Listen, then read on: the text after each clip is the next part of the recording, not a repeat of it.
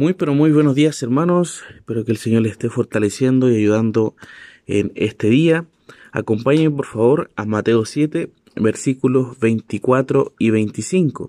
Y vamos a ver acá una nueva idea que el Señor presenta para también hacernos entender en qué fundamento, en qué nosotros tenemos la firmeza. ¿Son en nuestras propias fuerzas o son en el Señor? Y vamos a ver acá eh, en esta sección, ya última sección de, de este sermón del monte, y quiere dejar el Señor en claro varias cosas. Dice así, Mateo 24 y 25. Cualquiera pues que me oye estas palabras y las hace, le compararé a un hombre prudente que edificó su casa sobre la roca. Descendió lluvia y vinieron ríos y soplaron vientos y golpearon contra aquella casa y no cayó, porque estaba fundada sobre la roca. El Señor presenta, mis hermanos, eh, esta última sección en donde cierra eh, el sermón del monte, demostrando que los hijos del reino llevan una vida de fe segura, ya que descansa en Dios. El Señor presenta eh, las características, en este caso, del verdadero creyente, en quien se menciona el texto, oye estas palabras y las hace, demostrando una vida de obediencia y práctica de la palabra del Señor.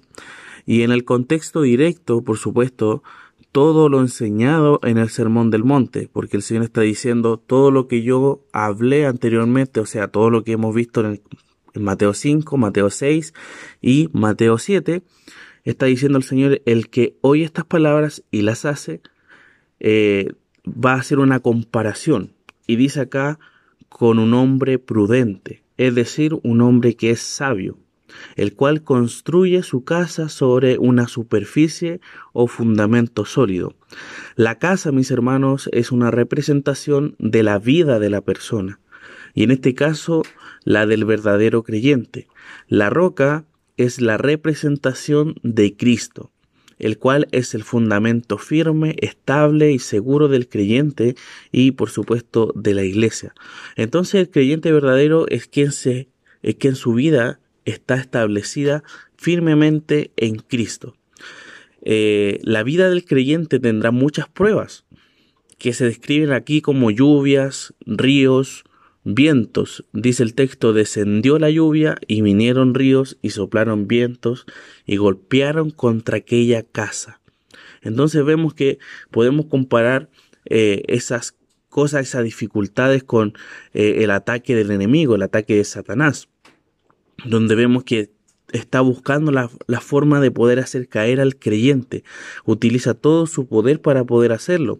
Y tenemos un ejemplo claro, el ejemplo de la vida de Job. Al principio vemos que él tenía muchas cosas, pero Satanás intervino, bueno, por supuesto, con el permiso de Dios para poder eh, quitarle las cosas a Job, pero sin embargo el Señor quería probar la fe de Job.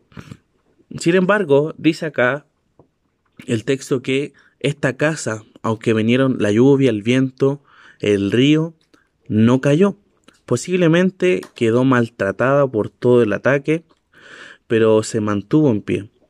La vida del creyente, hermanos, vendrán dificultades, las cuales le ayudará a crecer en el Señor, a aumentar la madurez y al haberla superado nos sirve también para poder ayudar a otros que estén o que vayan a pasar por algo que nosotros ya hemos vivido. Esto nos sirve a nosotros para poder también apoyar a los hermanos que están pasando dificultades que nosotros ya pasamos. Entonces, todo lo que nosotros nos pasa en nuestra vida es fortalecida y guiada por el Señor. Nos sirve también para ayudar a los demás. La casa no cayó por tener una buena apariencia, sino porque estaba fundada sobre la firmeza, la cual es Cristo.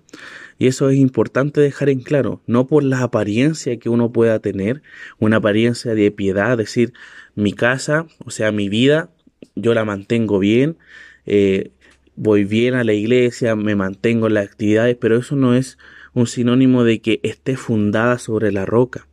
Los creyentes viven gracias a Cristo, que los sostiene y los fortalece. Que les enseña cómo hacer su voluntad, que dio su vida para que ellos tengan vida.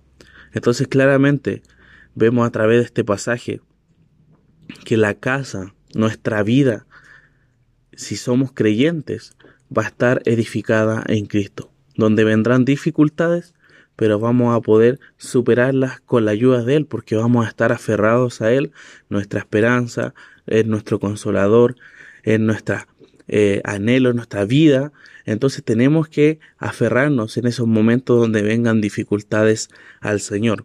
Pero yo lo que quiero dejarle a usted en esta mañana es una pregunta. Usted, mi hermano, mi hermana, ¿tiene su casa edificada sobre la roca? ¿Usted tiene su vida fundada en Cristo? ¿O solamente es una apariencia y asiste a la iglesia solamente porque hay que hacerlo, por una religiosidad o porque realmente quiere aprender del Señor y quiere ser un mejor creyente? Debe examinar su vida, debe saber si su vida está fundada en Cristo. Si su vida está fundada en Cristo, hermano, usted va a demostrarlo en la práctica. Pero si su vida no está fundamentada en Cristo, déjeme decir que usted no lo está demostrando o no lo va a demostrar lamentablemente. El Señor sabe y conoce nuestros corazones, pero es importante que nosotros también sepamos que tenemos la palabra del Señor para poder aprender y conocer de Él, pero sin embargo no la leemos, sin embargo no meditamos en ella.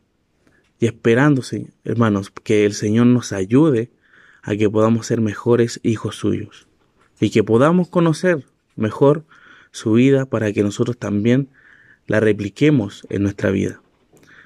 Mi hermano, mi hermana, que el Señor le bendiga en esta mañana, esperando de que eh, Él siga ayudando y fortaleciendo sus quehaceres. Vamos a finalizar en oración. Te agradecemos y te glorificamos nuestro buen Padre en esta mañana, porque podemos seguir aprendiendo de tu palabra y ver en este ejemplo acerca de este hombre prudente que edificó su vida sobre Cristo. Ayúdanos a hacer lo mismo, Señor. Ayúdanos a no decaer, porque sabemos que separado de ti nada vamos a poder hacer. Ten misericordia de nosotros, necesitamos de ti cada día. Bendice a nuestra iglesia local, bendice a, a cada hijo de Dios en este día. Que podamos ser reflejo tuyo en nuestros quehaceres. En el nombre de Jesús, amén.